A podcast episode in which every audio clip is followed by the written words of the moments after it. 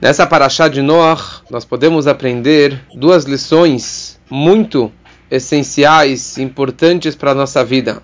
Uma, do nosso linguajar, de como que realmente devemos falar como uma pessoa digna, uma pessoa educada. E a Torá, ela se preocupa com a nossa forma de falar e até escreve palavras e letras a mais para simplesmente nos ensinar essa lição tão importante. E assim também a Torá nos ensina nessa paraxá como enxergar as outras pessoas, o que enxergar e como enxergar. Primeiramente, quando a Torá descreve sobre Noah selecionando os animais puros e os animais impuros, a Torá descreve que Noah ele pegou dos animais puros e ele pegou dos animais impuros. Sete pares dos animais espiritualmente puros, que futuramente seriam os animais kasher, porque Noah ele conhecia todos os ensinamentos da Torá, então ele sabia o que seria o animal puro, ou seja, kasher, dos animais impuros, ou seja, aqueles que futuramente não seriam animais kasher, aves kasher, ele trouxe um par de cada um.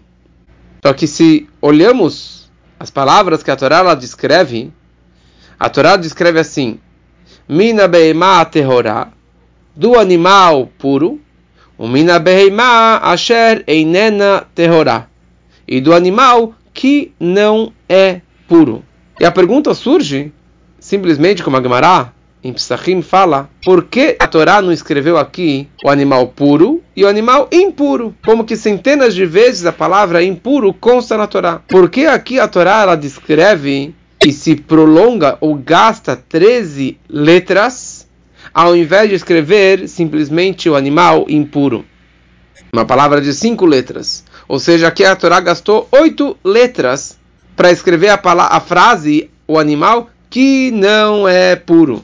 E a Gemara ela escreve e ela nos ensina a lição de moral, de educação,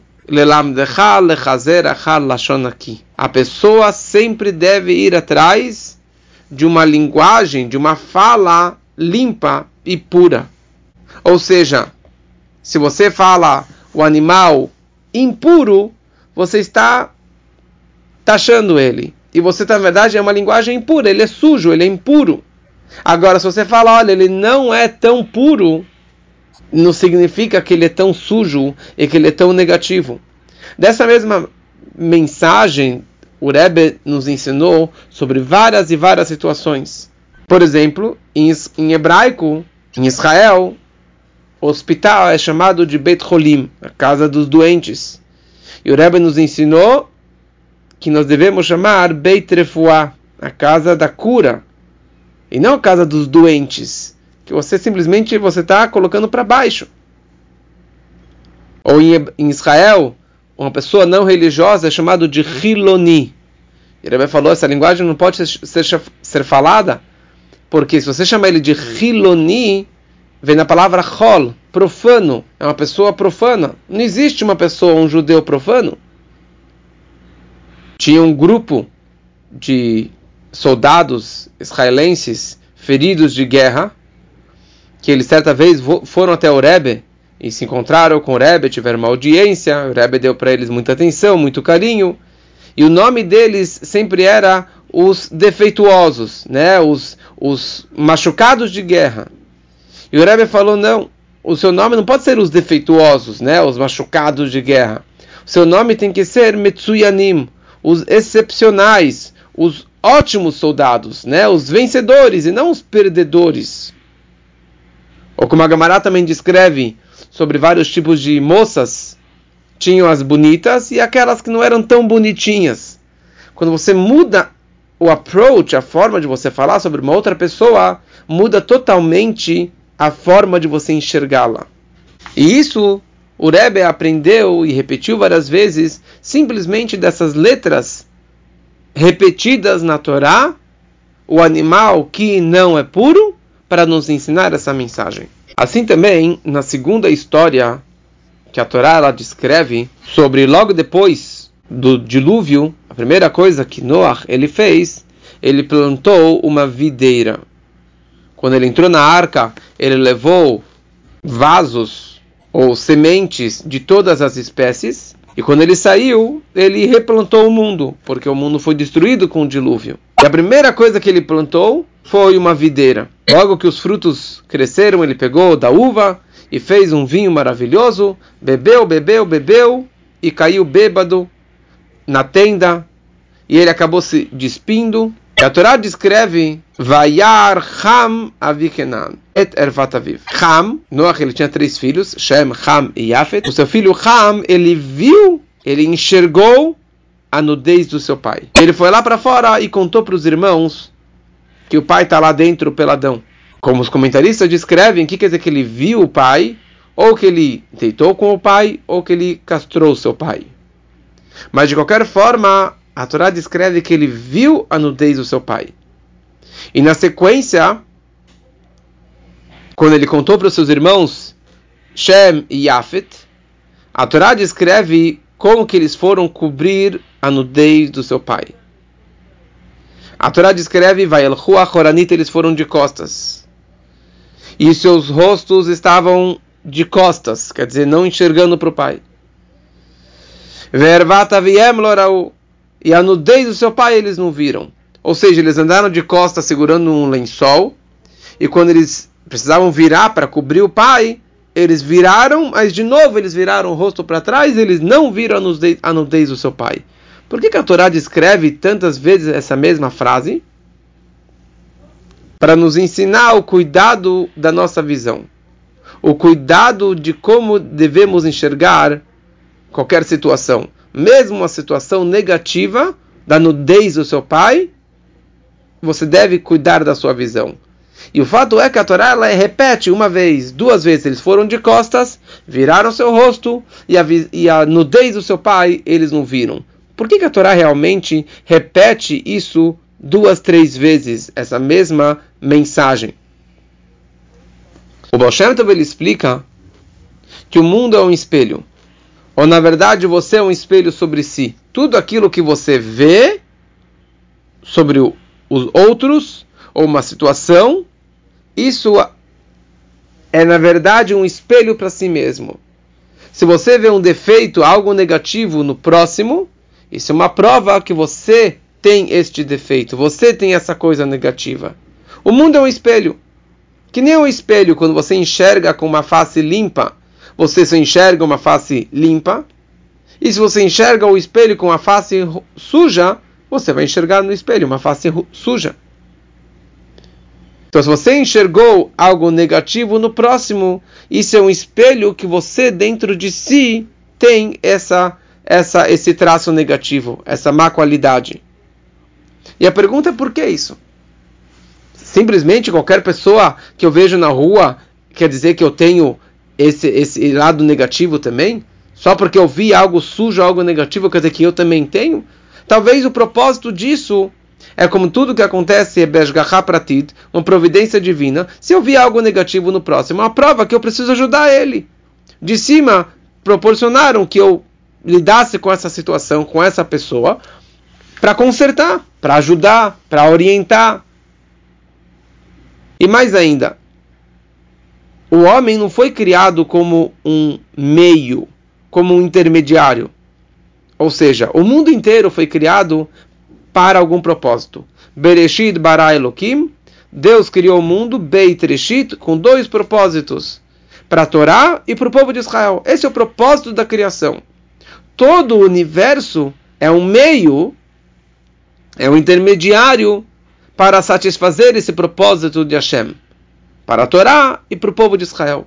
Ou seja, Bnei Israel não são um intermediário para algo maior, para outra pessoa, ou para um outro propósito. Ele é o propósito. Bishvili nivra olam. Cada pessoa e pessoa precisa falar: o mundo foi criado para mim.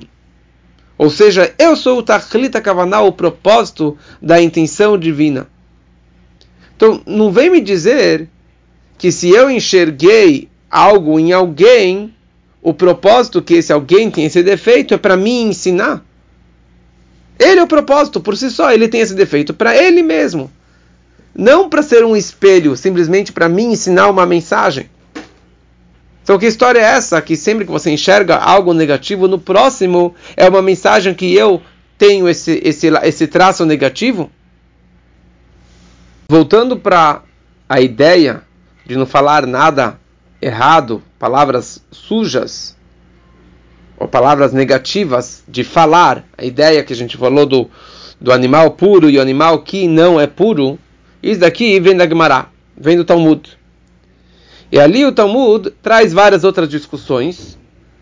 E a Gemara acaba perguntando: Você quer me dizer que não pode escrever então nunca a palavra tamei, a palavra impuro? Por isso que a Torá descreve o animal que não é puro?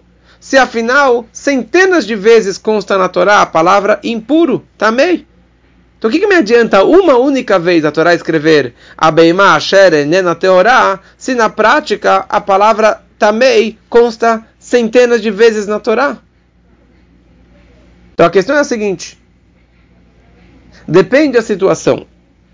Se é para falar um psak um veredito, uma lei clara, então a lei sempre tem que ser clara, curta e objetiva, sem se prolongar. Por quê? Porque eu quero saber esse animal é puro ou é impuro, essa comida é pura, é ou não é kasher, essa situação é permitida ou é proibida. Quando a Torá quer descrever leis, a Torá precisa escrever sempre da linguagem curta e objetiva. Também, simplesmente, ele é impuro.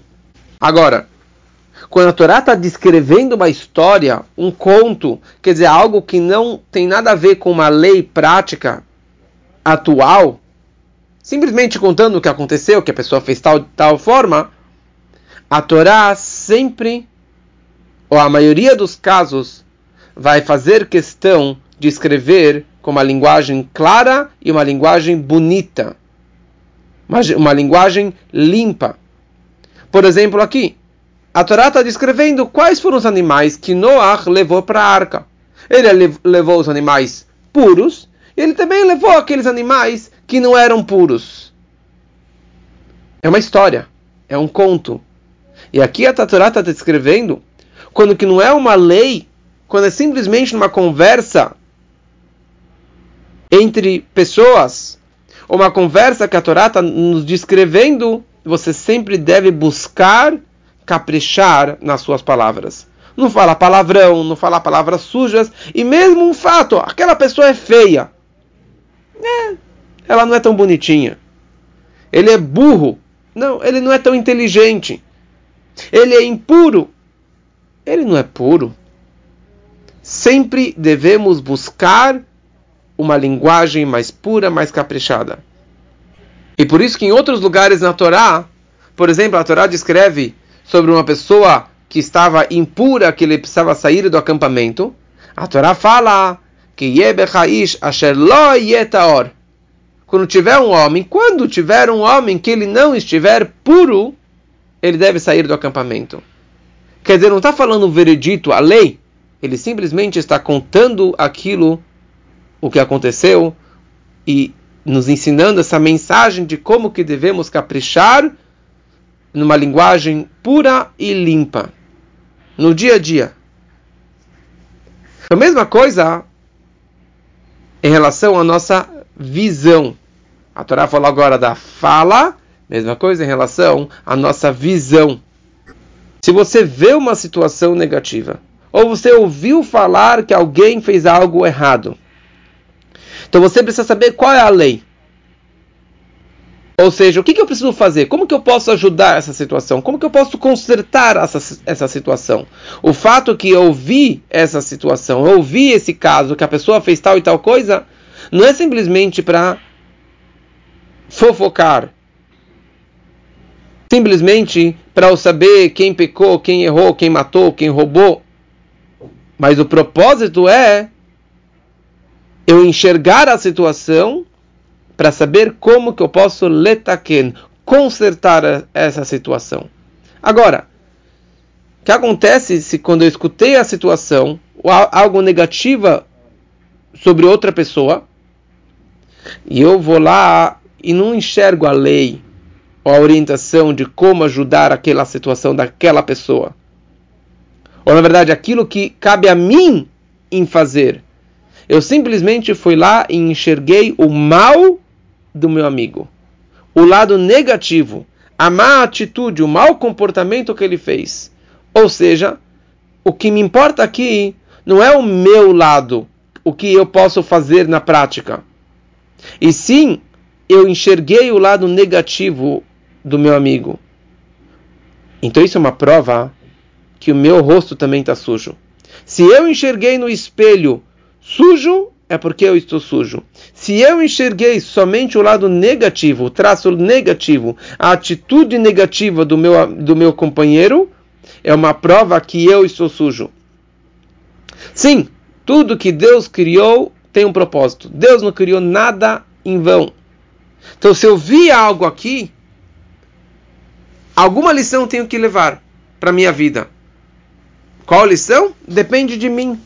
Se eu enxergo aquela situação, procurando o que, que eu posso fazer, como eu posso consertar a situação, ótimo. Então aqui é a lição que eu vi isso para poder consertar e ajudar aquela pessoa.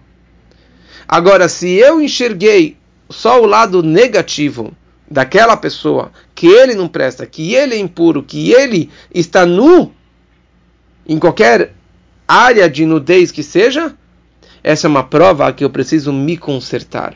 O problema sou eu e não é ele. Porque se eu fosse um tzadik, se eu tivesse de um, num nível espiritual muito elevado, de um justo perfeito, eu não iria nem enxergar o lado negativo do próximo.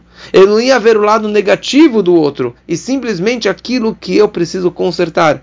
Porque o tzadik, gamur, ele não vê nada de mal. Ele nunca vê nada de errado no próximo. Ele sempre consegue enxergar o lado positivo.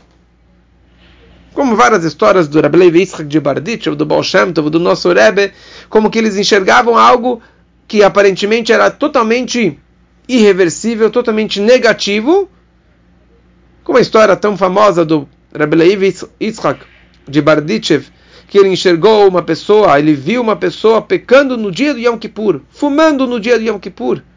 Ele falou: Você sabe que hoje é Yom Kippur? Ele falou: Sei. Você sabe que não pode fumar hoje? Ele falou: Sei. Ele vira para Deus, ele fala: Deus, olha só quão maravilhoso o seu povo é. Ele pode estar fumando, transgredindo o dia sagrado do Yom Kippur, mas ele é sincero, ele fala a verdade. Ou seja, ele pegou uma situação totalmente errada, ele viu talvez que não tinha como consertar aquela pessoa, ou talvez a forma de passar a mensagem para ele era falando positivamente, e assim ele conseguiu aproximar aquela pessoa, com certeza ele largou o cigarro. É por isso que a Torá ela descreve que Shem e Afet eles entraram para cobrir o pai de costas, com o rosto para trás e a nudez do seu pai eles não viram, eles não enxergaram a nudez do seu pai. Quer dizer, não somente que eles não viram fisicamente a nudez do pai, porque a, o rosto estava para trás, mas eles não viram, eles não sentiram a nudez, uma falha, algo errado no seu pai.